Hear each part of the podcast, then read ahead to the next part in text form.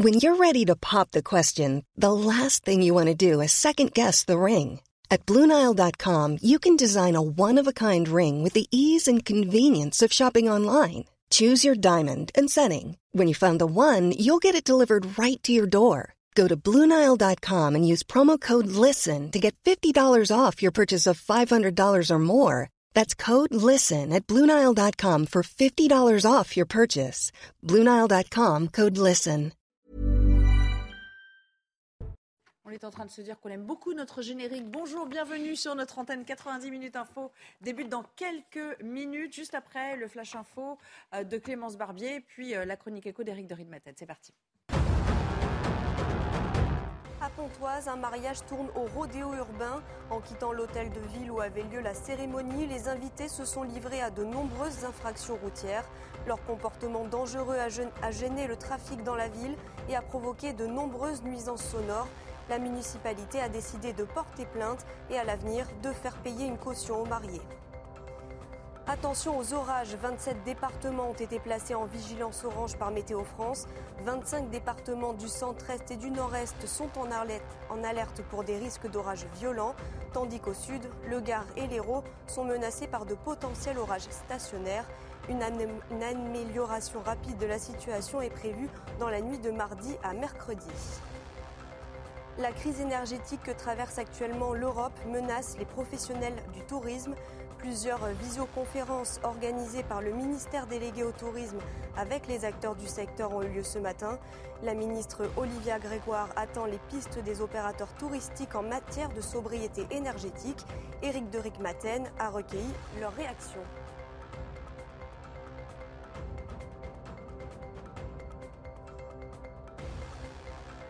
Assureur d'intérêt général.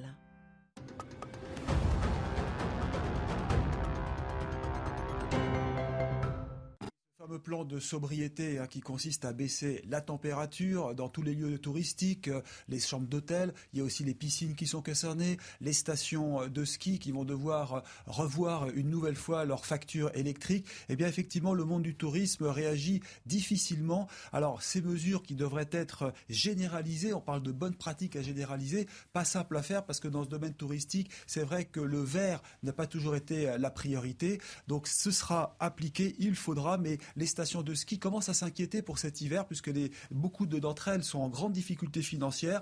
Dans les resorts, les piscines, les bassins nautiques, certaines piscines, vous le savez, ont fermé. Dans d'autres cas, eh bien, le ticket qui était à 6 euros devrait passer à 18 euros. Bref, tout cela n'est pas simple. La Fédération de natation est d'ailleurs montée au créneau pour dire pas question de fermer les piscines. Donc on en est là. Peut-être y aura-t-il un nouveau bouclier tarifaire qui sera proposé. En tout cas, c'est ce que demandent les acteurs du tourisme. Pour l'instant, on sait seulement que le ministère de l'économie a annoncé une chose nouvelle, c'est que les aides accordée aux entreprises qui payent de lourdes factures électriques, plus de 3% de leur chiffre d'affaires, eh bien, le guichet sera ouvert jusqu'à fin décembre.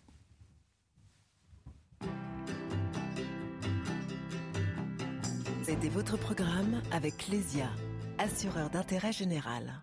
Allez, c'est parti pour le débat. Ravi de vous retrouver en ce euh, mardi en compagnie aujourd'hui de Ludovine de la Recherche. Bonjour, merci d'être là. À vos côtés, Jean Garrigue. Bonjour Jean. Bonjour Nelly. Jean, Jean Messia. Euh, qui euh, se trouve à côté de Florian Tardif pour nous épauler, commenter aussi toute euh, cette actualité qu'on va vous soumettre aujourd'hui. On va commencer à ce qu'il faut bien convenir d'appeler euh, la polémique euh, du jour, ce fou rire peut-être puéril, suivi d'un commentaire ironique et qui passe assez mal. Christophe Galtier a-t-il perdu une occasion de se taire, en tout cas de ne pas répondre à la question qui lui était posée sur euh, le mode de transport utilisé par les joueurs du PSG Ce matin a-t-il fini par lâcher? On a discuté avec la société avec laquelle on fait nos déplacements pour savoir si on ne pouvait pas finir par se déplacer en, char à voile. voilà la, la réponse qu'il a apportée à une question sur la possibilité de recourir au train plutôt qu'à l'avion. Si vous avez raté cette séquence, si vous avez tout raté depuis ce matin, regardez, c'est devenu viral. Le résumé est signé Maxime Lavandier. Une question sérieuse qui contraste avec le rire de Mbappé. Invité à réagir au tweet du patron de TGV Intercité Alain Krakowicz, qui interpelle sur le mode de déplacement de l'équipe, le coach parisien a été l'auteur d'une plaisanterie remarquée. Pour être très honnête avec vous, ce matin, euh, on a parlé avec euh, la société qui organise nos déplacements est en train de voir si on ne peut pas se déplacer en char à voile. Une boutade qui passe mal dans la classe politique. Il reproche notamment à l'entraîneur et l'attaquant leur manque de considération pour la cause écologique. La réaction de Fabien Galtier et de Kylian Mbappé montre à quel point ils sont très loin des enjeux de réchauffement climatique. Et c'est ça qui est choquant dans leurs propos, c'est d'en faire quelque chose qui est anecdotique. La réaction est, affligeante, surtout de la part de l'entraîneur. Éclaté de rien. Euh, et après, comme le fait M. Galtier, qui est un homme plus d'âge mûr, du genre, ah ouais, on y a réfléchi, on va y aller en char à voile, c'est affligeant. Des propos qui irritent au sein même du club, alors que le PSG fait son entrée ce soir en Ligue des Champions face à la Juventus de Turin. Ludovine de la Rochère, faut-il en faire une affaire d'État? Est-ce que c'est symptomatique de ce qui agite aujourd'hui la, sphère politique? Ou est-ce que, tout au moins, comme je le disais, c'est un petit peu puéril de leur part? Alors, je pense que euh, la ministre n'aurait certainement pas dû réagir ni en faire un sujet. L'humour, c'est merveilleux, c'est fantastique. Et même quand la situation est difficile, l'humour fait beaucoup de bien. Alors, effectivement, M. Galtier aurait peut-être pu ensuite reprendre, laisser un petit blanc, reprendre et dire plus sérieusement, voilà les contraintes, euh, etc. Mm. Et montrer qu'il était solidaire, évidemment, euh, des questions, même pas tant de climat que euh, de manque d'électricité, de gaz que nous allons avoir dans les mois qui viennent et qui inquiètent tant les Français. Mais franchement, l'humour, c'est fantastique. Et on crève de manquer d'humour de plus en plus, tant les sujets sont tabous, on crée des polémiques, c'est dramatique, on prend tout au pied de la lettre. Mais non, il en Alors, Est-ce que c'était vraiment de l'humour ou, comme certains l'ont souligné, quand même ce fou rire, il était un peu gênant, un peu, euh, un peu gamin, quoi, disons.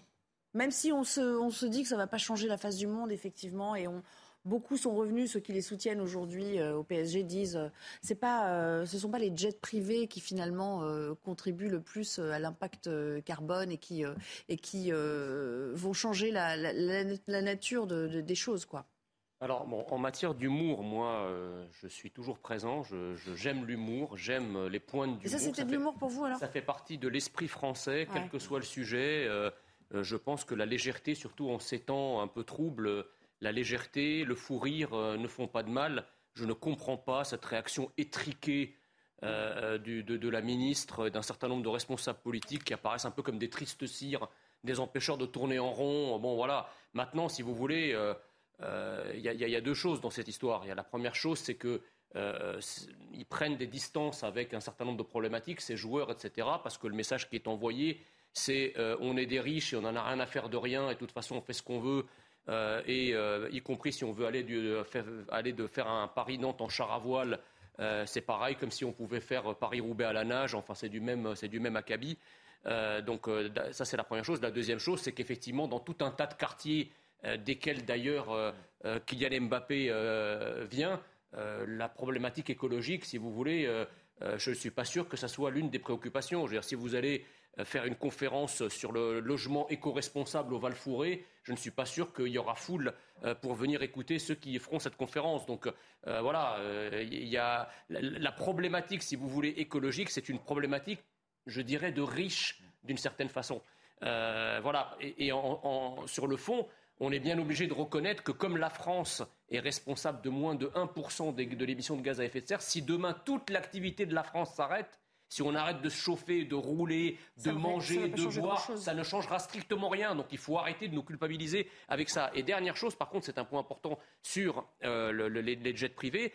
Euh, j'ai appris, par exemple, que le kérosène euh, que vous mettez dans votre jet privé n'est pas fiscalisé à la même hauteur que euh, la fiscalité des carburants que vous mettez dans votre voiture. C'est moins. Voilà, oui, c'est beaucoup moins. Alors, ça se comprend, si vous voulez, pour les vols commerciaux, où vous mettez 200-300 personnes dans un avion, ça peut se comprendre. Mais en fait, un jet privé, c'est euh, une limousine de luxe volante. Et je ne vois pas pourquoi, là pour le coup, au nom de l'équité, il faudrait. Là, il y aurait quelque chose à faire. Exactement. Il faudrait, il faudrait que les taxes sur les carburants soient identiques sur les jets privés que celle que paye le quidam sur sa voiture. Ça me paraît le, minimum de justice. Si Jean Garrigue euh, est au diapason des, deux premières réactions. Oh, bah oui, je suis globalement au diapason de ce qui vient d'être dit. Euh, et je vais rajouter quelques petits éléments quand même. Euh, il faut, bon, c'est l'humour là de Galtier est un peu un peu malvenu, mais ça fait partie aussi de, la relation qu'il entretient avec les joueurs aussi. Ça fait partie aussi de quelque chose qui est spécifique aux, sportifs. Bref, c'était c'était malvenu. Les réactions sont complètement euh, disproportionnées, euh, plus ou moins politiciennes au sens vraiment négatif du terme. Mais quelques faits et, qui sont encore plus éclairants. En réalité, cette polémique, elle est venue d'un responsable de la SNCF. Or, or, le Paris Saint-Germain est en négociation depuis plusieurs mois avec la SNCF, justement pour, disons, transformer ces, modes de, transport du, jet privé vers, vers le, chemin de fer. Or, les négociations achoppent parce que la SNCF est impossible ou ne, souhaite pas, ou en tout cas pour l'instant n'a pas le, pouvoir de les faire rentrer à Paris après les matchs, c'est-à-dire après minuit. C'est quand même un tout petit peu étonnant. Par ailleurs, le, PSG, depuis quelque temps, essaye aussi de les faire venir en, bus, ce qui, en autocar, ce qui est assez normal, parce que quand ils vont à Lille, à Troyes, à Rennes... C'est-à-dire qu'en gros, ce qu'ils disent au PSG, c'est on fera bien l'effort lorsque ce sera possible. Non, mais... mais pour des raisons de commodité, parfois, c'est pas possible. Donc, si vous voulez, ça, ça excuse d'autant moins le, le, pataquès qui, a été fait autour de ça, parce qu'en réalité, ils vont dans le bon sens. Bah, essayons là de bon, là, on les a un peu taclés sur un fourrure qui dure. Et euh, ça, c'est vrai aussi que. ça va faire rire, moi. on, peut, considérer justement que quelqu'un comme Kylian Mbappé peut avoir un devoir d'exemplarité, que donc dans ce contexte-là, c'est pas non plus très, très bien trouvé. Mais franchement, tempête dans un verre. Sur le fond, ok. Euh, en tout cas, cette affaire, quand même, elle a pris une petite tournure euh, presque d'État. Vous le disiez, c'est disproportionné. C'est remonté jusqu'à Bruno Le Maire, le ministre de l'économie. On va, on va l'écouter, puis je me tournerai vers vous, Florian. Tout cela a été maladroit. Je sais que tous ces clubs réfléchissent à, des modalités de transport en train. Tant mieux. Euh, la seule chose que je veux dire, c'est qu'il faut prendre le réchauffement climatique au sérieux. Euh, toujours plaisanter, bien entendu, on peut toujours avoir un fou rire. Hein. ça peut nous arriver à tous euh, à n'importe quel moment, comme c'est arrivé à Kylian Mbappé hier. Donc je ne jetterai certainement pas la pierre. Je dis simplement qu'il faut prendre le réchauffement climatique au sérieux. D'accord. En tout cas, Florian, on voit que lui, par rapport à Agnès Pannier-Runacher, qui est un peu plus dans son rôle, puisque c'est son portefeuille ministériel, il redescend un petit peu d'un étage quand même. Oui, tout à fait. Et, Agnès Pannier-Runacher a la charge en ce moment d'appeler l'ensemble de la population à ce qu'on a appelé maintenant euh, dorénavant et ce qui est euh, dans le langage courant la sobriété énergétique. C'est pour cela que peut-être elle tient un tout autre discours par rapport à, Bruno Le Maire qui lui est en charge des questions économiques et bien évidemment on a compris que l'intérêt euh, de Bruno Le Maire est que, et, euh, et l'économie euh, continue de, fonctionner, que ce genre d'utilisation, par exemple, de, de jets privés se, se, poursuivent, même si on a compris que le gouvernement souhaitait réguler, réguler en tout cas ce, ce type d'initiative et, et, le fait que certains clubs utilisent ce, ce genre de, de, transport pour se rendre à, à, tel ou tel événement. Ce qu'il faut dire, premièrement, c'est que là, on, on cible le PSG, qu'il y a une polémique autour du, Paris Saint-Germain, mais ce n'est pas le seul club à utiliser euh, l'avion euh, pour se rendre à des compétitions euh, sportives. Il y a eu une étude de, la Ligue de football professionnel en 2020 qui montrait qu'effectivement, les deux tiers des transports qui étaient utilisés pour se rendre à tel ou tel événement, le transport utilisé dans, les deux tiers des cas, c'était l'avion contre 4% pour le train. Donc non, le PSG n'est pas le seul club à, utiliser Mais là, il s'agit de commenter Bien évidemment. Non, mais c'est aussi important de, rappeler euh, le, contexte. Euh, concernant ce qui, oui. Pardon. Concernant ce qui, s'est passé, euh, bien évidemment, l'affaire est en train de, de monter puisque et, le gouvernement va, va, réagir et on a d'ores et déjà eu plusieurs personnalités politiques qui se sont exprimées à ce sujet.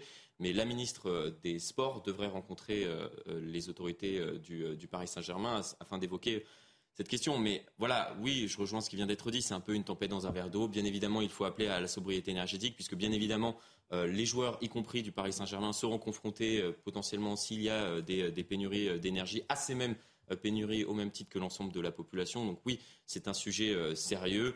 Oui, bien évidemment, on peut parfois sourire ou avoir un peu, faire preuve d'un peu d'humour dans, dans de telles circonstances. Mais voilà, cela reste un sujet sérieux et je rejoins effectivement ce qu'a dit par exemple Agnès Pannier-Runacher, même si je ne souhaite pas jeter la pierre euh, à Kylian Mbappé ou à l'entraîneur du Paris Saint-Germain. On ne peut pas euh, laisser ce sujet en, si bon chemin quand même, parce que je ne résiste pas à la tentation de vous montrer euh, quelques tweets à gauche. Ça va vous faire réagir. Forcément, on va peut-être voir comment Anne Hidalgo, la maire de Paris, a réagi sur son compte Twitter. Non, mais ça va pas de répondre des trucs pareils. J'essaie hein, de, de faire de l'acteur studio, mais bon. On se réveille, les gars. Ici, c'est Paris. Euh, Ludovine de la Rochère. Ah, peut-être un deuxième. Allez, un deuxième pour la route quand même et pour le plaisir. Euh, un deuxième tweet. Benoît Payan, maire de Marseille. Regardez, votre mépris, dit-il, est un crachat en pleine figure. Vous êtes pathétique et triste. C'est aussi la planète de vos enfants qui brûle. Rien que ça. Non, mais c'est vrai, là, à les écouter, à les lire plutôt. L'heure est très très grave. oui, on est dans la, dans la, la collapsologie, dans l'effondrement, la fin du monde. Enfin, c'est c'est complètement disproportionné. Euh, et, une fois de plus, la gauche se trouve moralisatrice, dictant le bien et le mal. Ça devient, c'est véritablement une religion pour eux. Et donc, toutes les attitudes, toutes les vies, tous les modes de vie doivent être examinés de très près et peuvent être punis très euh, strictement. Moi, je note quand même que M. Galtier, quand il a parlé de char à voile, c'est dire qu'évidemment c'était une plaisanterie. Ah euh, et c'est dire aussi, je voudrais quand même souligner le fait en effet que c'était lancé cette petite polémique, ou même cette grande polémique, par un responsable SNCF qui avait peut-être intérêt dans des négociations qui sont en cours et dans, le, lesquelles la SNCF n'est pas forcément en très bonne position, puisqu'il y a un problème de, on peut imaginer, de moyens, de personnel, de coûts, d'adaptation, etc. Faire monter un peu la mayonnaise. Euh, voilà. Et, euh, et, de mettre la pression sur le, le club ou les clubs. Et puis du côté politique, ça leur permet d'éviter les sujets, de l'absence complète d'idées réelles qui puissent bénéficier au climat. Euh, et puis euh, absence complète aussi de, euh, et puis détourné pardon de la polémique d'Emmanuel Macron rejetant le problème énergétique, ce qui est juste invraisemblable sur EDF. sur les responsables d'EDF et par ailleurs sur les problèmes énergétiques d'une manière plus générale. Ça permet de changer de sujet. Jean Messia, vous voulez rajouter quelque chose? Oui, c'est-à-dire que moi je, je m'étonne, si vous voulez, de ce contraste absolument incroyable entre d'un côté euh, le verbatim euh, et, la phraséologie euh, martiale du président Macron qui nous explique que nous sommes en guerre. Je veux dire, quand on est en guerre, on n'a pas vraiment le temps de s'occuper de ce genre de considérations et de commenter des points d'humour d'un entraîneur ou d'un joueur d'un club de foot, si vous voulez. ça, ravale la déclaration de Macron au rang d'une déclaration presque ridicule ou grotesque. Ça, c'est la première chose. La deuxième chose, c'est la réaction d'Anne Hidalgo. Ici, c'est Paris, oui. Enfin, euh, on se souvient quand même qu'elle-même avait emprunté un jet privé pour se rendre au, Tour de France et que ça a fait d'ailleurs à l'époque euh, énormément jaser. Donc, avant de se moquer des autres, elle ferait mieux euh, de balayer devant sa porte. Plus généralement, ces réactions, si vous voulez, de, de, de, cocodès et de barbacole qui viennent nous expliquer, nous asséner des leçons de ce sur quoi il faut rire, pas rire, etc il y en a vraiment ras-le-bol, quoi. Enfin, laisser les gens euh, vivre. Si, on a des critiques à faire sur le fond, qu'ils les fassent. On peut très bien, effectivement, discuter du mm. pourquoi, du comment. Mais je vous rappelle d'ailleurs que c'est pas si économique que ça de prendre le train. Rappelez-vous, euh, le président François Hollande, en 2012, quand il avait décidé d'abandonner le fameux Air Sarko One euh, de, Sarkozy pour se rendre au fort de Brégançon en train, ça avait coûté très cher. Je ne suis pas sûr que l'empreinte carbone ait été moins importante parce qu'il faut surveiller tous les ouvrages d'art au passage du président de la République euh, par euh, les, forces, euh, les forces de sécurité adaptées. Donc tout ça est un gigantesque cirque.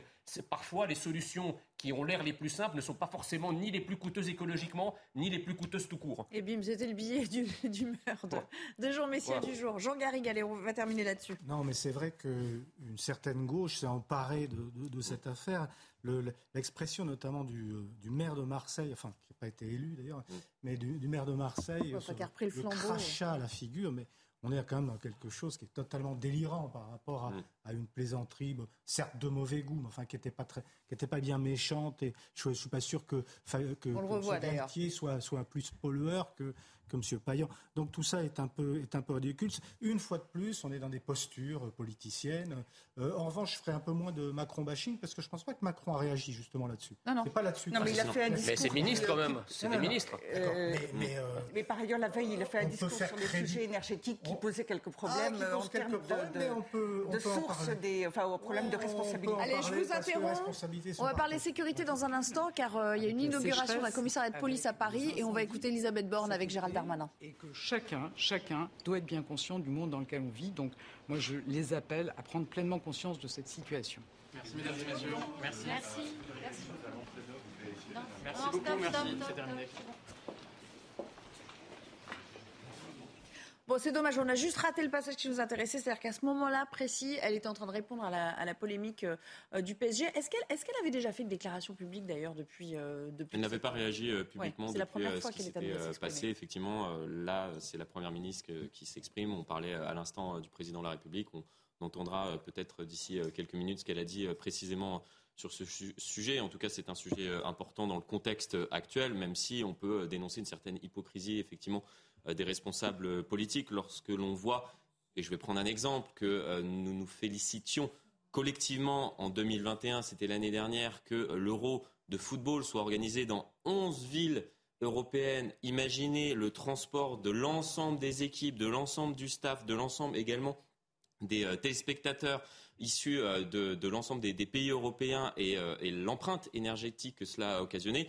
Voilà, parfois il faut jeter un coup euh, dans, de, regard dans, dans, le, dans le, dans le rétroviseur, rétroviseur. Pour, pour euh, avoir euh, voilà, une, euh, une, analyse complète du, du, fait et ne pas euh, polémiquer et, et réagir à, à, chaud et être dans la posture comme, comme le sont parfois certaines personnalités politiques. Vous voulez vraiment, parce que là, on est en train de, de passer une demi-heure sur un sujet dont vous disiez vous-même que c'était un non-sujet quand même. Non, mais la question de l'humour, la question de l'humour, la question euh, euh, aussi des boucs émissaires qu'on choisit et les sujets qu'on mm. masque, ça, c'est un symptôme de cela. moi, je pense que c'est pas parce qu'on a un trait d'humour qu'on veut humilier, ridiculiser, caricaturer et qu'on n'a pas compris l'importance que ça pouvait avoir. En fait, il y a une surinterprétation et d'ailleurs, on pourrait même dire que Mbappé, il a un rire un peu nerveux, euh, il est peut-être pas à l'aise. Euh, euh, comme on n'est pas à l'aise, quelquefois on rit d'un sujet qui est en fait oui, un on sujet peut, on peut imaginer pas mal de scénarios. Peut-être qu'ils venaient d'en parler on en disant c'est sûr, on aura droit à cette question. Euh, c'est ça, ils avaient dû en parler avant. Et on, surinterprète, enfin les politiques, sur, certains surinterprètent. La gauche manque d'humour. Et ça n'est pas nouveau. On entend. On avance un tout petit peu. Est-ce le début ou la fin d'une disgrâce en bonne et due forme? La justice euh, ouvre une information judiciaire sur les dysfonctionnements de l'IHU Méditerranée. À l'époque, précisément où il était dirigé par un certain Didier Raoult, ce qui fait suite à un, deuxième rapport déjà euh, accablant.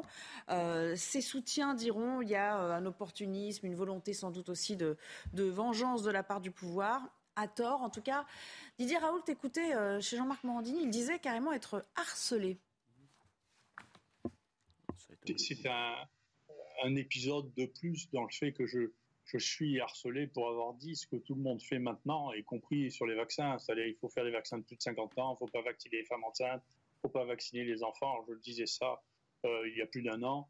Euh, dans ce rapport, d'ailleurs, ce qui est très intéressant, c'est que ça fait que trois lignes, hein, mais on nous félicite de la prise en charge des gens qui avaient un Covid.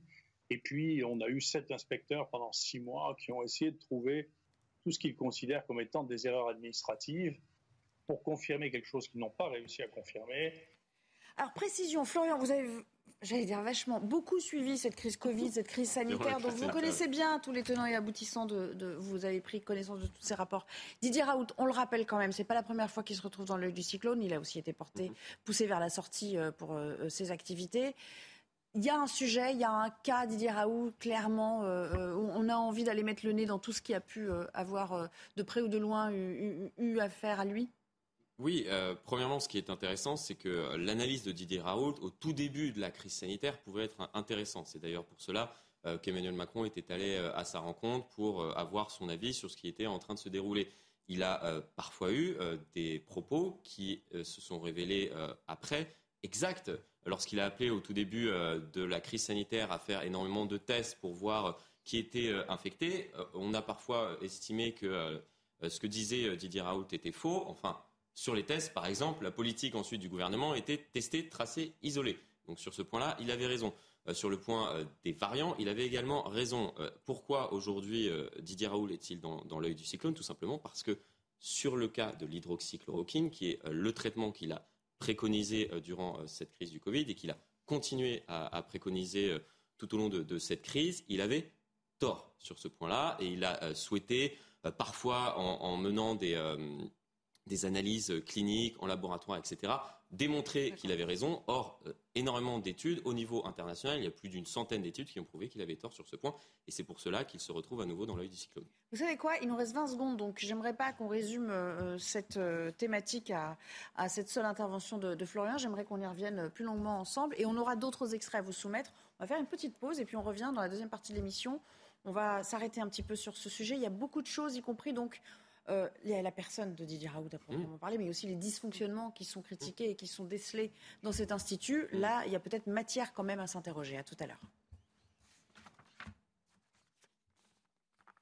De retour avec vous avant d'entamer la deuxième partie du débat. Le JT, tout ce qu'il faut retenir de l'actualité en ce mardi, a commencé par ce déplacement conjoint d'Elisabeth Borne, flanquée de son ministre de l'Intérieur Gérald Darmanin, euh, pour inaugurer un commissariat dans le troisième arrondissement euh, parisien. C'était il y a à peine quelques minutes. Hein. Euh, ils ont échangé d'ailleurs avec ceux qui bénéficieront de ces locaux et surtout de la loi. Vous savez, la loi d'orientation de programmation du ministère de l'Intérieur, c'était ça dont il était question aujourd'hui. Écoutons. Cette inauguration, intervient à la veille d'une journée importante pour le ministère de l'Intérieur, avec la présentation en Conseil des ministres de la loi de programmation du ministère de l'Intérieur qui va définir les moyens, à la fois budgétaires, humains, matériels, et puis aussi des nouveaux outils juridiques pour le ministère de l'Intérieur sur les cinq ans qui viennent. Le travail. À Ternay, dans le Rhône, la région décide d'installer des rochers sur une route très prisée euh, des auteurs de rodéo. Solution radicale mais nécessaire, euh, estime la région, pour que les riverains retrouvent enfin un peu de quiétude. En un mois, plus de 200 opérations anti-rodéo ont été euh, effectuées dans la métropole lyonnaise. On va écouter le maire de cette localité de Ternay. Il faut savoir que ce coin était devenu un secteur de ralliement pour grand nombre de motards et qu'on a pu compter, je crois, si je ne me trompe pas, plus de 50 motos. J'ai reçu dans mon bureau des gens effondrés, je dis bien effondrés, qui depuis 2-3 ans n'en pouvaient plus, qui partaient le dimanche, samedi, dimanche, dans de la famille ou chez des amis, parce qu'il n'y avait pas d'autre alternative, euh, il était impossible d'aller sur la terrasse, euh, le bruit était tellement fort qu'il traversait les vitrages, donc c'était une vie épouvantable pour ces gens-là lorsque euh, ces motos étaient sur site on, va y revenir d'ailleurs à cette question tout à l'heure hein, dans le débat. Faites-m'y penser. Et puis un peu de politique avec les parlementaires Renaissance qui font leur entrée aujourd'hui en, Seine-et-Marne. Le groupe euh, n'a pas exclu d'ailleurs d'avoir recours au fameux 49-3 afin de faire voter le budget si celui-ci venait être euh, bloqué par les oppositions. La présidente du groupe à l'Assemblée, Aurore Berger, a démenti tout passage en force. Écoutons. N'y a pas de passage en force parce qu'on serait contraint demain à utiliser le 49.3. Euh, c'est-à-dire à un moment, on a aujourd'hui des oppositions, encore une fois, qui disent par avance que, quel que soit le contenu du budget, elles ne souhaitent pas le voter. Si jamais on était contraint euh, de devoir utiliser à un moment des outils hein, qui existent et qui ont toujours existé dans la Constitution, c'est parce qu'à un moment, on ne peut pas avoir un pays tout simplement qui est bloqué. Je pense que la responsabilité est dans le camp de l'opposition de nous dire quelles sont les conditions selon lesquelles ils accepteraient ou non de voter le budget et de ne pas refuser par avance par principe le dialogue. La suite du procès de l'attentat euh, de Nice euh, aujourd'hui à, Paris. Seconde journée où il est question d'exposer euh, les faits. Bonjour Noémie Schulz, vous continuez de suivre cette audience pour nous. Il y a une question d'ores et déjà qui fait débat et on est toujours évidemment dans, l'extrême émotion des familles, des victimes qui ont fait le déplacement, vous nous le disiez hier. C'est la question du visionnage des images de vidéosurveillance.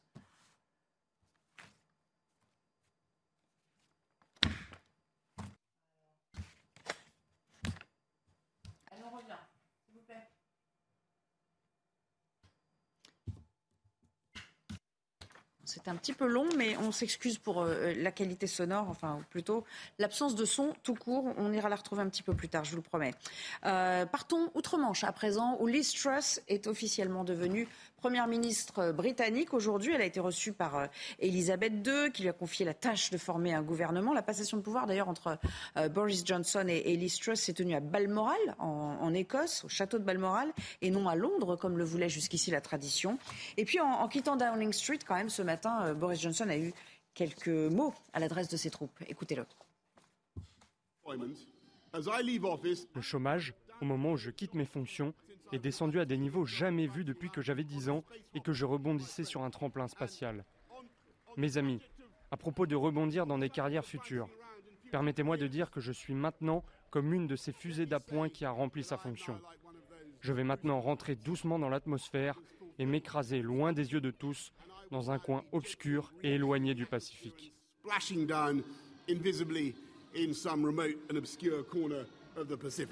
Voilà, toujours avec cet humour oh so British. Euh, je vous promettais qu'on allait retrouver euh, Noémie Schulz, c'est chose faite. Bonjour Noémie, je vous repose ma question. il y a, une, question un peu essentielle qui pourrait alimenter évidemment ce procès, mais, mais qui risque de choquer, c'est le visionnage des images de vidéosurveillance. Est-ce qu'on a tranché là-dessus? Président va devoir euh, trancher assez rapidement. Faut-il diffuser les images de vidéosurveillance des 4 minutes et 17 secondes de l'attentat du 14 juillet? Ces images, elles ont été placées euh, sous scellé depuis euh, l'attentat et toutes les autres, hein, celles qui n'ont pas servi à la procédure judiciaire, ont été détruites. Le président lui-même ne les a jamais vues. Un procès, explique-t-il, peut aider au travail de réparation, mais il faut réfléchir au prix à payer à ce visionnage. J'aimerais éviter le voyeurisme et le sensationnalisme. Je pense que ces images sont très difficiles à supporter. Alors du côté des parties civiles, les avis sont partagés. Les avocats ont bien sûr posé la question à leurs clients. Beaucoup semblent favorables à cette diffusion pour mieux comprendre ce qui s'est passé. Il ne faut pas donner le sentiment que dans ce procès, une censure est intervenue, insiste un avocat. Mais pour certains proches de disparus, cette diffusion, ce serait au contraire une agression de plus. Ils trouveraient indécent de voir les corps de leurs proches euh, projetés à l'audience, prévient un autre avocat. La question devra être tranchée dans les tout euh, prochains jours, puisque les, enquêteurs euh, attendus à la barre en fin de semaine et la semaine prochaine évoqueront ces bandes de vidéosurveillance. Merci beaucoup pour toutes ces précisions en direct du Palais de justice à Paris. Retour au plateau pour la suite du débat, toujours avec Ludovic de la Recherche, Jean Garry, Jean Messia et euh, Florian Tardif du service euh, politique de la rédaction. On parlait de Didier Raoult, qui est un petit peu dans la tourmente, en tout cas son institut puisqu'il y a euh, une euh, information judiciaire. Hein, maintenant, on est passé du stade d'enquête à information judiciaire, c'est quand même assez significatif, sur les fameux dysfonctionnements euh, de cet institut hospitalier universitaire de, Marseille. Didier Raoult, écoutons-le à nouveau lorsqu'il dit, au fond, je suis une victime organisée. C'est le soin qui soigne les gens c'est pas les grandes déclarations ministérielles, c'est pas des nouveaux médicaments qu'on n'a pas eu le temps de tester, ni des nouveaux vaccins qu'on n'a pas eu le temps d'évaluer. C'est quelque chose. Il faut revenir à la médecine. Et moi, écoutez, si je suis une victime organisée euh, de euh, la vision que nous devons avoir actuellement, il ne faut plus voir le progrès médical comme nous l'avons vu. Il faut analyser les choses d'une façon raisonnable et scientifique, euh, si on ne veut pas le faire dans un moment, vous savez, c'est pas la première fois de l'histoire, et en particulier pas la première fois de l'histoire de France. Hein. Jean Messia, ce qu'il nous dit au fond, c'est qu'on est peut-être allé un peu vite en besogne avec tous ces vaccins, ces, euh, voilà, ces propositions qui étaient faites aux, Français, et lui, il voulait revenir à quelque chose de plus traditionnel. C'est son droit. Vous êtes d'accord avec ça? Bah, C'est son droit. Écoutez, je, je, crois que Didier Raoult est une, est une sommité en matière d'infectiologie, une sommité mondiale au même titre d'ailleurs que le, professeur Perron, euh, que Madame Henrion Code, enfin tous ces grands noms de la médecine euh, à qui on cherche aujourd'hui euh, des noises, alors qu'on a laissé des gens comme, Olivier Véran, dont, on attend toujours le moindre papier de publier dans une revue scientifique, venir nous expliquer la vie. Quoi. Ça, c'est la première chose. Donc je ne comprends pas pourquoi la France je veux dire, tire à boulet rouge sur ses scientifiques les plus éminents même s'ils doutent, rappelez-vous que nous, faut se mettre dans le contexte de l'époque. Le contexte de l'époque, c'est que personne ne savait rien sur rien. Or, est-ce que par exemple aujourd'hui, on viendrait faire un procès au gouvernement quand il nous disait que les masques ne servaient à rien? Ou quand il n'avait pas mis euh, assez de gel hydroalcoolique euh, à disposition? Si, si, il y a eu quand, un quand, Ça a été attendez, le cas mais attendez, ok, très bien. Très bien. Qui a été mis en cause? Qui a démissionné? Il n'y en a pas eu. Allez, arrêtez avec votre silence. Voilà. Euh, on ne va pas créer un nouveau silence sur le plateau. Euh, peut-être, mais enfin là, d'abord, il a été mis à la retraite, vous savez comment. Euh, moi, j'ai pas, j'ai pas eu l'impression, si vous voulez, que dans la manière dont la politique sanitaire et la politique de santé du gouvernement a été conduite, notamment au début, j'ai pas l'impression qu'on est, qu'on est, qu'il y ait quelqu'un, un représentant. Mais si, c'est la question. C'est la question. ce qu'il vous dit, c'est que personne n'a été sacrifié quand même. Personne n'a été sacrifié. quand, Sibeth Ndiaye, disait, euh, on, ne sait pas, je ne sais pas comment mettre un masque, on s'est moqué d'elle, mais je ne crois pas qu'elle ait été virée du gouvernement. Voilà. Donc c'est, pareil. Bon, Jean, revenons la, à la France, la France a été la dernière à recevoir, une un des derniers pays à recevoir les vaccins parce que nous avons préféré passer par l'Europe, etc. Qui a été condamné pour ça ou, vilipendé pour ça? Donc, je veux dire, ok, que le professeur, Didier Raoult, on peut lui reprocher plein de choses. On peut voir ce qu'il y a dans le rapport, etc.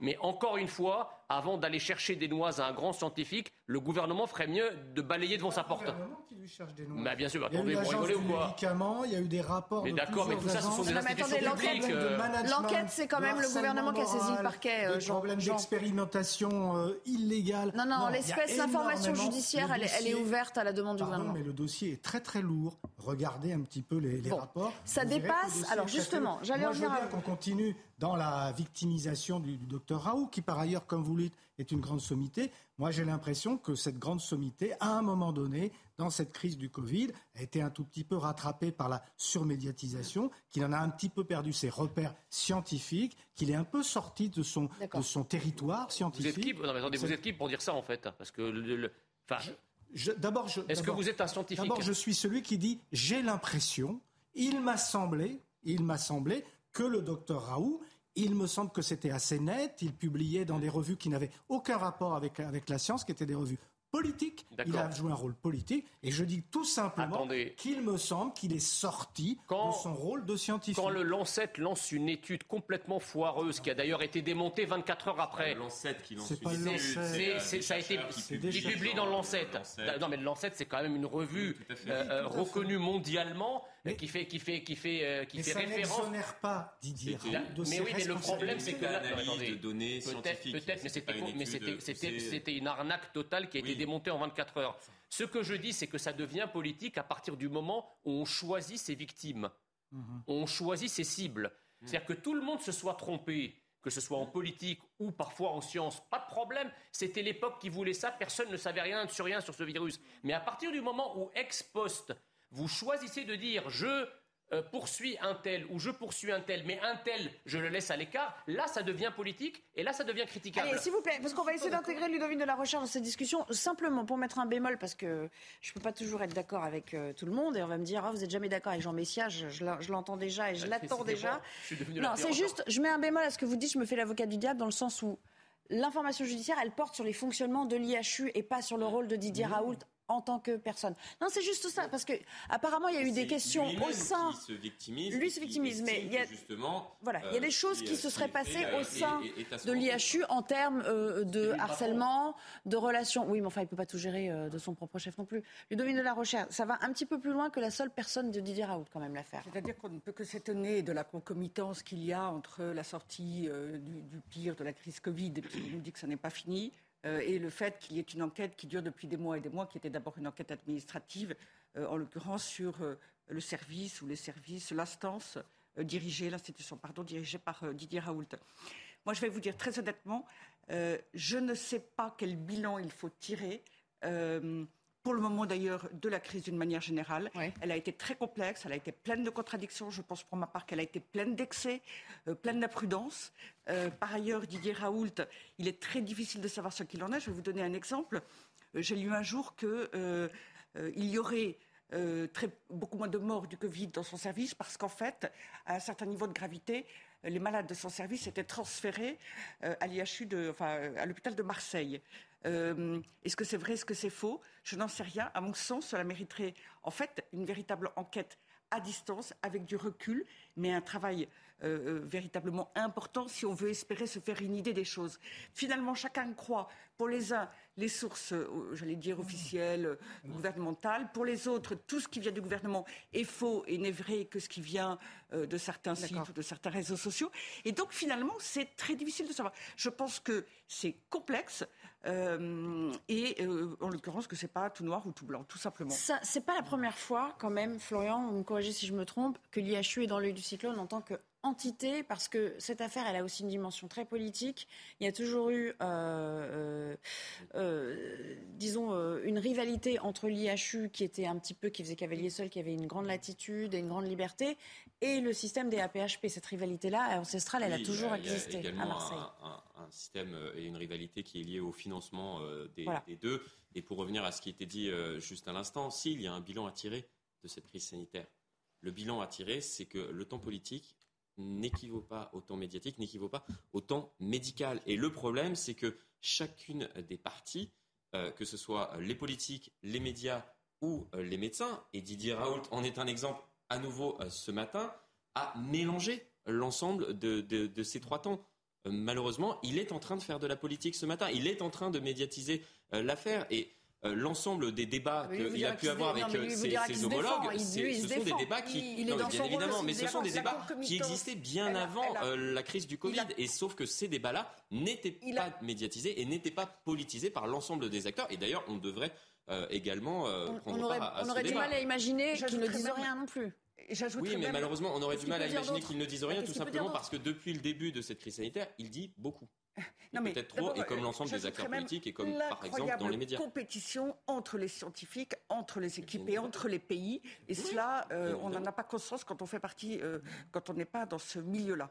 Euh, et que Didier Raoult pense qu'il y a une concomitance étrange et qu'en fait c'est une vengeance, une poursuite personnelle, ça s'entend, d'autant qu'il a considérablement dérangé et contredit, et contredit euh, les, pouvoirs publics.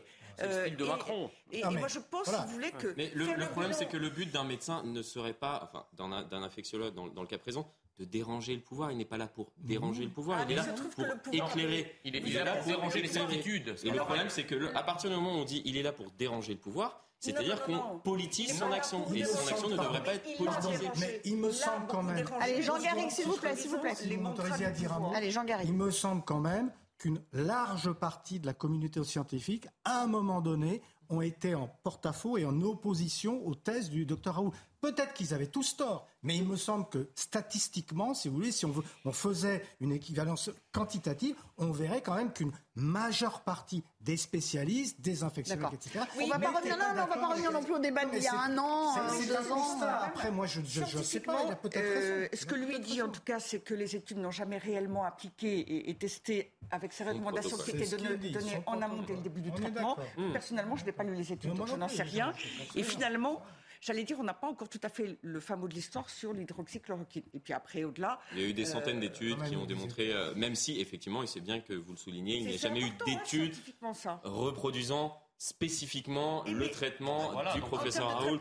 Mais il y a eu des centaines d'études et je peux vous dire que j'ai passé énormément de temps sur ces études. Il y a des personnes qui ont dit que ça avait marché pour elles quand même. Hein. C'était un débat. Il y a des personnes qui disent on a été sauvé par un traitement précoce quand même. Ça c'est indéniable. Il y a des personnes qui le disent, mais bien évidemment, sauf qu'il y a euh, comment savoir si elles ont été sauvées par ce traitement ou si elles ont été sauvées par euh, l'action de leur propre corps. C'est tout à fait vrai, mais s'il n'y a pas étude dans les conditions qui sont recommandées. Malheureusement, oui, encore, mais. En fait, rien ne dit ce qui était bon, exact ou pas rapports qui sont publiés ne portent pas que là-dessus. Attention, il y a toute la gestion, le management, du harcèlement moral à l'intérieur de l'IHU. C'est pas que sur C'est un rapport qui est accessible en ligne. C'est sur l'institut en tant qu'entité, la manière de manager les équipes, la pression, de réaliser également les essais cliniques. Lorsque l'on lit le rapport, selon plusieurs anciens internes, les patients sont juste informés, ne seraient pas aptes à donner leur consentement, ce qui pose un problème légal et éthique lorsqu'ils participent aux, essais, par exemple. C'est un aspect parmi d'autres. C'est un aspect sur un rapport de 200 pages. Il a dirigé cet institut pendant des dizaines d'années et tout d'un coup, euh, tout d'un coup, oui, exactement. Que il, y a une, coïncidence. Après, il y a une coïncidence qui est bizarre. Et puis, franchement, un gouvernement qui a viré 15 000 soignants euh, qui a foutu le bazar dans les hôpitaux, ah, euh, qui vient donner des leçons euh, sur un, microclimat à l'IHU de, Méditerranée. Excusez-moi, là encore, ça pose problème, c'est très énervant. Mais c'est pas le gouvernement, ce sont des rapports. c'est dingue. on est dans un état de droit, il y a des rapports. Bah, non, là, pour le coup, attendez. Je comprends pas cette, cette, parce que vous, parce que vous, avez, vous êtes, vous avez une sympathie personnelle pour le. Mais pas du tout. Mais ne soyons pas naïfs, Jean. Cette tentation. Soyez pas naïfs. Ne soyez pas naïfs. Mais toutes ces institutions, elles sont nommées, ces membres et Exactement. Vous croyez quoi? Vous croyez qu'un directeur d'administration centrale. dans le complotisme. Pas dans le complotisme. Je dis, je ne sais pas. C'est une chaîne. Attendez. En tout cas, à tout le moins, euh, dû enquêter avant si vraiment il y avait des problèmes si importants. Bon, ils ne l'ont pas fait. Ou attendre un peu plus longtemps, euh, de manière à ce qu'il n'y ait pas, à ce que ce ne soit pas troublant. C'est juste un, dernier mot. Il n'y a pas de position. un autre moment de l'interview, euh, je crois chez Jean-Marc Morandini, ça me revient là. On n'a pas l'extrait à proprement parler. Il dit quand même à propos de la crise hospitalière, il dit voilà, on, vient un peu nous chercher des noises sur le fait que les gens auraient été harcelés, mis sous pression, que les équipes auraient été euh, mises à rude épreuve. Or, chez moi, il le dit, je me souviens très bien, il y a eu un taux d'absentéisme qui était trois fois moindre que celui euh, de la PHP. Et il dit aussi, et là-dessus il a raison, les médecins et les professeurs de renom parfois de la PHP sont en train de fuir vers le privé parce qu'il y a une situation là aussi qui est intenable. Alors on ne va pas faire une enquête pour l'instant dans la PHP. Hein. C'est ce que je disais. Euh, non, mais il dit pas que des bêtises non plus. C'est dommageable dans le cas de, Didier Raoul, c'est-à-dire que euh, parfois, bien évidemment, il dit des choses qui sont exactes lorsqu'il parle des tests, lorsqu'il parle des variants, comme je le disais tout à l'heure. C'est vrai, lorsqu'il évoque la situation dans les hôpitaux, c'est vrai, et c'est pour cela qu'il est dommageable que, par exemple, sur l'hydroxychloroquine, il maintienne ses positions alors qu'il y a des euh, centaines euh, d'études qui peuvent contredire ces propos. Et là, bien évidemment, il a raison de soulever euh, ce problème et il a raison de, dire qu'il y a une fuite des cerveaux, entre guillemets, vers, vers les hôpitaux privés, tout simplement parce que la situation dans ces hôpitaux-là ou dans ce secteur-là est bien meilleure, bien évidemment. Et heureusement qu'il y a, et c'est ce que je disais tout à l'heure, des médecins pour éclairer le débat public. Ce qui est scandaleux, si vous voulez, c'est qu'on a l'impression qu'il y a une espèce de pravda euh, qui, si vous la, vous, la contestez, bah, vous vous retrouvez derrière le soleil. Regardez le sort qui a été réservé au professeur Perron, par exemple. C'est quand même extraordinaire, un, grand scientifique. Et la deuxième chose que je voulais dire, c'est qu'il ne faut pas être naïf. Bien sûr que lorsque les institutions de l'État, qui ne sont que des administrations, lancent des enquêtes administratives sur telle ou telle autre institution, c'est pas neutre, c'est pas des institutions indépendantes. Elles ont, elles ont, une chaîne de commandement administratif qui remonte jusqu'aux politiques, Il évidemment. Il que les critiques formulées dans le rapport aient un fond de vérité et que sur le plan scientifique, une majorité, je le répète, de la communauté scientifique puisse estimer que le docteur Raoult s'est trompé. Mais peut-être, mais, mais, mais, mais c'est pas. Le genre, mais encore une fois, c'est pas la... une vérité absolue et est-ce que la pensée unique doit euh, euh, prévaloir? Mais je pense. Non, mais même les scientifiques eux-mêmes disent on peut douter. non, mais en gros, en l'occurrence, c'est le, c'est le. Pardon, mais je me souviens très bien du débat, à un moment du débat sur le Covid, la pensée unique, c'était celle du docteur Raoult, notamment sur, euh, dans les médias. il était en jamais de la vie. en permanance les médias. Vous savez, euh, il était souvent sur CNews. On notamment sur CNews. Pour connaître un tout petit peu le milieu scientifique, vous savez, il y a aussi des choses dans le milieu scientifique qu'il faut plus dire, qu'il faut pas dire, et il vaut mieux penser le contraire ou regarder ailleurs, dans le milieu scientifique aussi. Et moi, je pense qu'au fil du temps, euh, euh, soutenir euh, Didier Raoult devait devenir dangereux. Et, d'ailleurs, on voit bien ce qui arrive à Didier Raoult lui-même. Et par ailleurs, sur l'hydroxychloroquine, j'y reviens, il y a peut-être eu des centaines d'études, mais si ce n'est pas les conditions qui étaient recommandées par Didier Raoult, ça ne prouve rien. Ça ne prouve rien. Il y a eu des centaines d'études, ce n'est pas exactement la posologie, mais eh ben, je peux vous dire que... enfin, on ne va pas commencer à faire ce que je critiquais tout à l'heure, à, mélanger le temps politique, médiatique et médical. On est en train d'entrer dans, dans, ce système-là qui, malheureusement, et je pense que c'est le problème, si vous voulez, c'est qu'il se, se soit qu'il se soit qu'il se soit trompé ou qu'il ait dit des inexactitudes, etc. Très bien. La question, elle n'est pas là. La question, c'est est-ce que pour avoir douté, est-ce que pour avoir envisagé des pistes qui finalement ne se sont pas avérées aussi efficaces que ça Ça, ça s'appelle le travail scientifique. Quand vous naviguez à vue, exactement, exactement. Mais nous sommes aujourd'hui dans un système qui n'admet pas la critique. Regardez, peut-être qu'on va en parler tout à l'heure. Quand euh, M. Lévy critique la politique énergétique du gouvernement en matière de nucléaire, il se prend un scud par le président de la République et vous allez voir, ça serait guère étonnant que dans quelques mois, on ordonne une enquête pour voir comment ça a été géré EDF du temps de M. Lévy. Alors ça, ce sont des méthodes, si vous voulez, qui sont parfaitement détestables et c'est des méthodes qui sont propres à tuer euh, le génie français quelque part. vous avez entendu la petite musique, ça veut dire que le temps qui vous était imparti est écoulé. Mais c'était passionnant comme débat, mais ça repose des questions de fond qu'on avait euh, presque oubliées.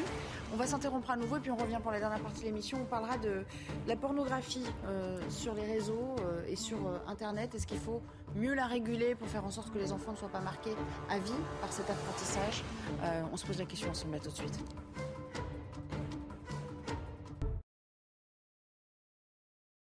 Minute info. Ah, ça marchait pas très bien. Les sites pornographiques vont-ils être bloqués en France? On va se poser la question ensemble juste après le flash info de Clémence Barbier. En Suisse, les autorités ont fait une drôle de découverte à l'intérieur d'une camionnette. 23 réfugiés afghans, syriens, indiens et bengalis les uns sur les autres. Parti du nord de l'Italie, le véhicule se dirigeait en direction de la France.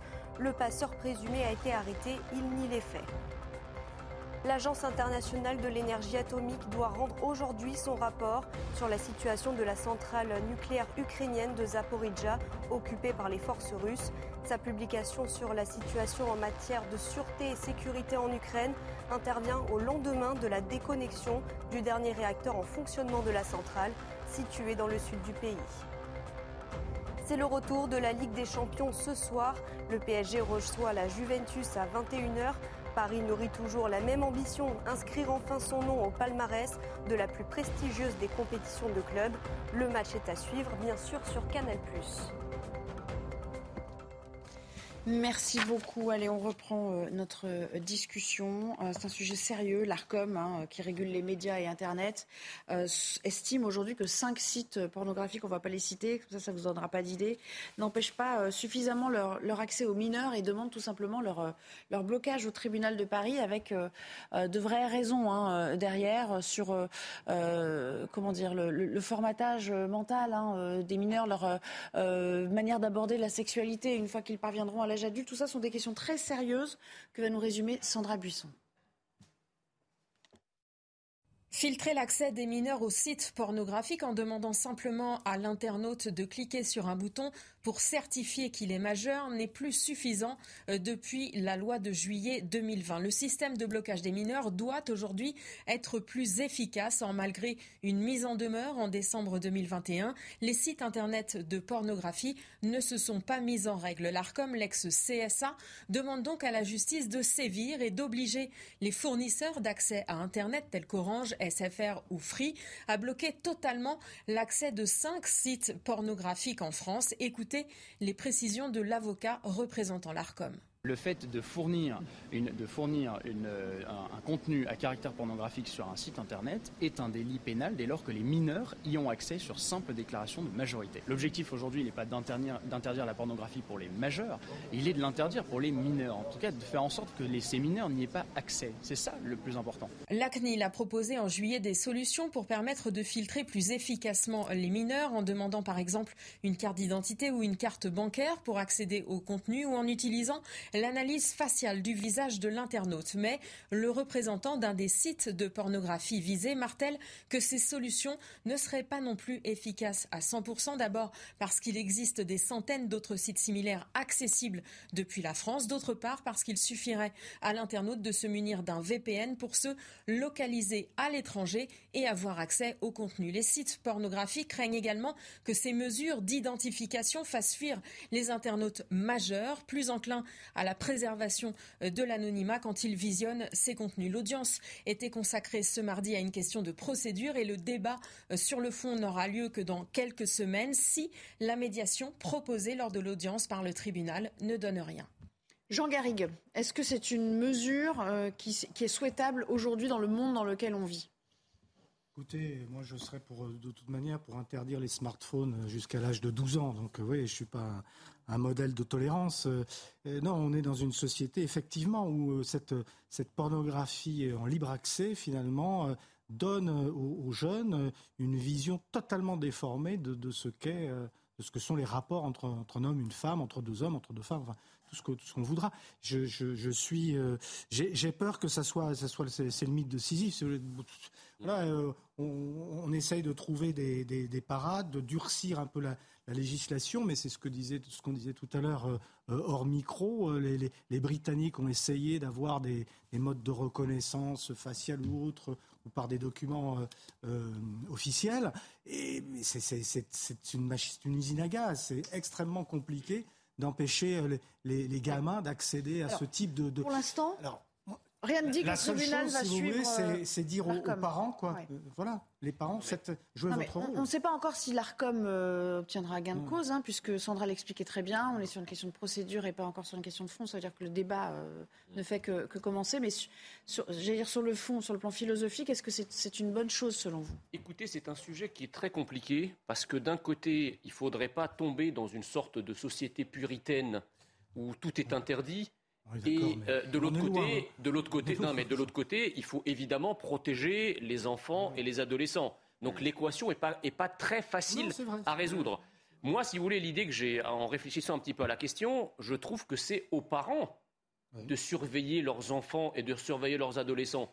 Euh, on ne peut pas non plus tout confier à l'État et euh, procéder à des interdictions généralisées pour pallier finalement l'incapacité des parents à euh, contrôler euh, leurs enfants et à vérifier euh, les, sites qu'ils consultent, etc. Parce que si vous voulez, si on étend à ce moment-là la logique, ben, pourquoi pas interdire tant qu'on y est les jeux vidéo violents, par exemple, qui participent aussi, qui participent aussi à la violence, à la violence, à la violence de la société, puisque c'est évidemment euh, dans un jeu vidéo violent, c'est évidemment une caricature sanglante de ce que peut être la société. Donc, si vous êtes connecté 24 euh, heures sur 24 sur ce type de jeu, ça altère aussi votre rapport à une forme de réalité. Donc, à ce moment-là, on va faire quoi? On va tout interdire. Ok, on a compris, Jean, votre propos. On va, on va écouter pour rebondir justement sur ce que vous disiez à propos du contrôle parental. Écoutons euh, Marie-Estelle Dupont, elle est psychologue et auteure, et elle revient précisément sur cette question plus un enfant est jeune, euh, plus les images que son cerveau perçoit euh, vont s'intégrer et structurer en fait la représentation qu'il a de ce qu'il voit. Donc au niveau neurobiologique, euh, avoir accès à des images pornographiques quand on est tout petit va être quasiment de l'ordre du viol psychique, c'est-à-dire que l'enfant ne pourra pas forcément les comparer à d'autres images de la sexualité, il ne pourra pas non plus les conscientiser ou euh, les verbaliser. L'interdiction qui, euh, qui est déjà inscrite dans le code pénal, euh, en fait, l'idée là, c'est de la rendre avec cette réglementation plus efficace, de manière à ce que l'accès, qui, est très variable en fait selon les foyers, hein, l'accès aux écrans et aux sites pornographiques, soit déjà régulé en amont pour que les parents qui, par exemple, sont divorcés, donc chez l'un c'est très contrôlé, pas chez l'autre, ne prennent plus ce risque en fait de voir leur enfant exposé sans qu'ils le sachent à euh, des sites pornographiques. L'avis de Ludovine de la Rochère à présent, qui nous intéresse évidemment. Alors, euh, dans la pornographie, il y a plusieurs problèmes. Hein. Il ne faut pas oublier aussi euh, ceux qui produisent de la pornographie. C'est-à-dire qu'il y a l'accès des, jeunes, trop jeunes, et même 18 ans, c'est encore jeune, à la pornographie, et même sans le vouloir. de manière, par exemple, un enfant qui fait un exposé pour l'école, j'ai vu l'histoire un jour, il fait des recherches sur les planètes et il tape le mot Vénus et il tombe sur de, la pornographie. Et, elle fait des ravages et on sait qu'elle crée des addictions, euh, que ça concerne des enfants de plus en plus jeunes. Moi, je vois des directeurs d'établissements scolaires euh, qui ne savent plus comment faire. Au collège, les addictions, cette addiction-là touche presque tous les jeunes. Et le drame, c'est une certaine forme de viol euh, psychique viol de leur conscience, de leur intimité. Euh, ils ne savent pas s'en défendre, ils n'osent pas en parler. Tous les copains font pareil, donc de toute mmh. façon, ils croient que tout va bien, c'est normal. Et n'importe quel euh, sexologue ou euh, éducateur, je pense à Israël Nizan, à Valérie Ternac, à Inès de Franlieu, témoigne et raconte euh, beaucoup de, cas dans lesquels les, enfants venaient poser des questions euh, qu'on n'imaginerait pas parce que nous faisons la différence, mais eux ne peuvent pas la faire. Par exemple, euh, un jeune garçon, un adolescent qui était très inquiet, traumatisé, angoissé parce qu'il ne parvenait pas, pardonnez-moi, à éjaculer à 20 mètres de distance. Et il pensait que ça n'était pas normal, c'est ce qu'il voyait dans les films de pornographie. Ou un autre qui disait euh, moi, je ne comprends pas pourquoi les, filles préfèrent les chiens plutôt que les hommes. C'est ce qu'il avait vu visiblement dans des films. Oui, c'est ça. Il pense qu'après, ça devient la norme. D'idées délirantes. Ça biaise les rapports euh, hommes-femmes et, l'image de la femme aussi accessoirement. Hein. Et le pour certains, non, mais pour certains qui ne font pas la part des choses. Euh, pour les actrices et les acteurs, c'est extrêmement dégradant. J'entends, c'est un autre sujet, mais en tout cas, leur image est très dégradée. Et puis, les relations que ces enfants vont avoir, qu'ils croient devoir aussi avoir très jeunes, ils, croient euh, devoir être des, champions et au-delà de ce qui de ce qui correspond à la réalité sexuelle des hommes ou des femmes. Et euh, ça peut induire un sentiment d'échec après. Exactement, et c'est l'un des, des, grandes difficultés. Et cela bousille les relations qu'ils peuvent créer petit à petit euh, avec des garçons ou des filles, en sachant qu'elles impliquent le corps, mais qui n'est pas une mécanique, c'est pas que du fonctionnement, c'est pas un sport, et qui doit en principe appliquer aussi euh, le cœur euh, et euh, la tête. C'est quand même fondamental. Pour revenir à ce que disait Jean sur les parents, la société, l'État peut aussi ne pas aller contre l'éducation qu'on essaye tous de donner à nos enfants, c'est-à-dire qu'il peut essayer de faciliter. La société ne fait qu'aller contre euh, ne fait que rendre plus compliqué le fait d'élever des enfants, si au moins l'État peut jouer un rôle positif, euh, et il y a des moyens. Eh bien, par exemple, je vais vous dire, la France pourrait euh, intervenir pour que, par défaut, tous les navigateurs soient réglés sur le contrôle parental. C'est beaucoup parce que et ça, et ça, concerne les textes et les images et les vidéos. C'est beaucoup plus efficace que les logiciels de contrôle parental. Il faut de la volonté politique. C'est impératif. Merci beaucoup. On peut. Merci, mais on n'a pas fini d'en parler puisque ça ne fait que commencer le débat, on le rappelle, au tribunal de Paris. Merci à tous les quatre de m'avoir rejoint cet après-midi. Dans un instant, on passe le flambeau à euh, Laurence Ferrari, bien sûr. Ce sera le début de, Punchline. Vous y serez? Non. Pas ce soir. Pas ce soir. Eh bien, en tout cas, on a eu grand plaisir à vous recevoir dans 90 minutes. Vous revenez quand vous voulez, cher Florian. Excellente soirée sur notre antenne.